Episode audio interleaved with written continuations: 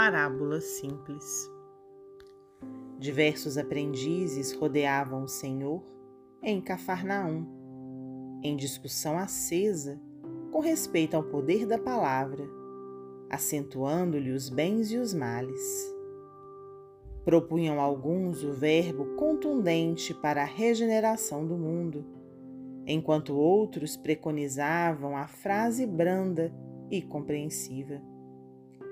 Reparando o tom de azedia nos companheiros irritadiços, o mestre interferiu e contou uma parábola simples. Certa feita, narrou com doçura o gênio do bem, atendendo à prece de um lavrador de vida singela. Emitiu um raio de luz e insuflou sobre o coração dele em forma de pequenina observação carinhosa e estimulante, através de uma boca otimista.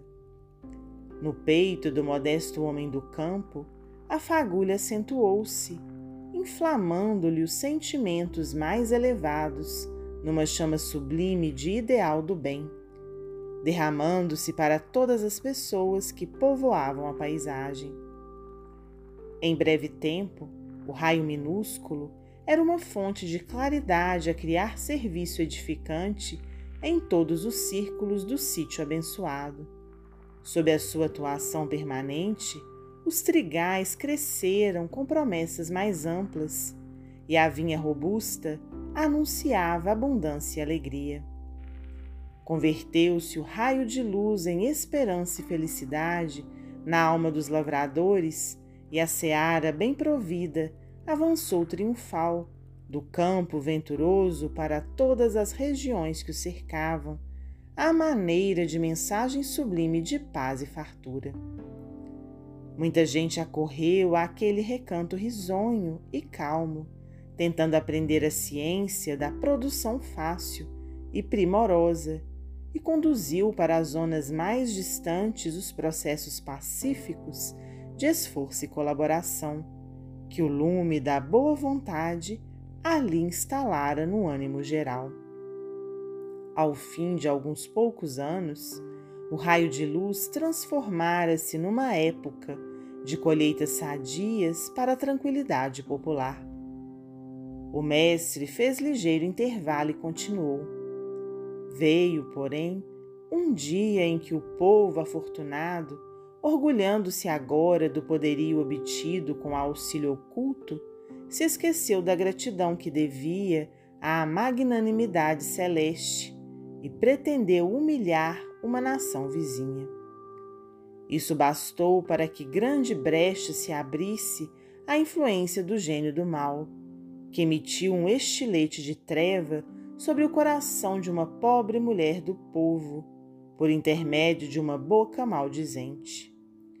A infortunada criatura não mais sentiu a claridade interior da harmonia e deixou que o traço de sombra se multiplicasse indefinidamente em seu íntimo de mãe enseguecida. Logo após, desejou a sua provisão de trevas, já transbordante, na alma de dois filhos que trabalhavam no extenso vinhedo e ambos envenenados por pensamentos escuros de revolta, facilmente encontraram companheiros dispostos a absorver-lhe os espinhos invisíveis de indisciplina e maldade, incendiando vasta propriedade e empobrecendo vários senhores de rebanhos e terras, dantes prósperos. A perversa iniciativa encontrou vários imitadores e, em tempo curto, estabeleceram-se estéreis conflitos em todo o reino. Administradores e servos confiaram-se desvairados a duelo mortal, trazendo o domínio da miséria que passou a imperar, detestada e cruel para todos. O divino amigo silenciou por minutos longos e acrescentou: Nesta parábola humilde, temos o símbolo da palavra preciosa e da palavra infeliz. Uma frase de incentivo e bondade é um raio de luz suscetível de erguer uma nação inteira, mas uma sentença perturbadora pode transportar todo um povo à ruína. Pensou, pensou e concluiu. Estejamos certos de que, se a luz devora as distâncias, iluminando tudo o que se lhe oferece à paisagem, a treva rola também, enegrecendo o que vai encontrando.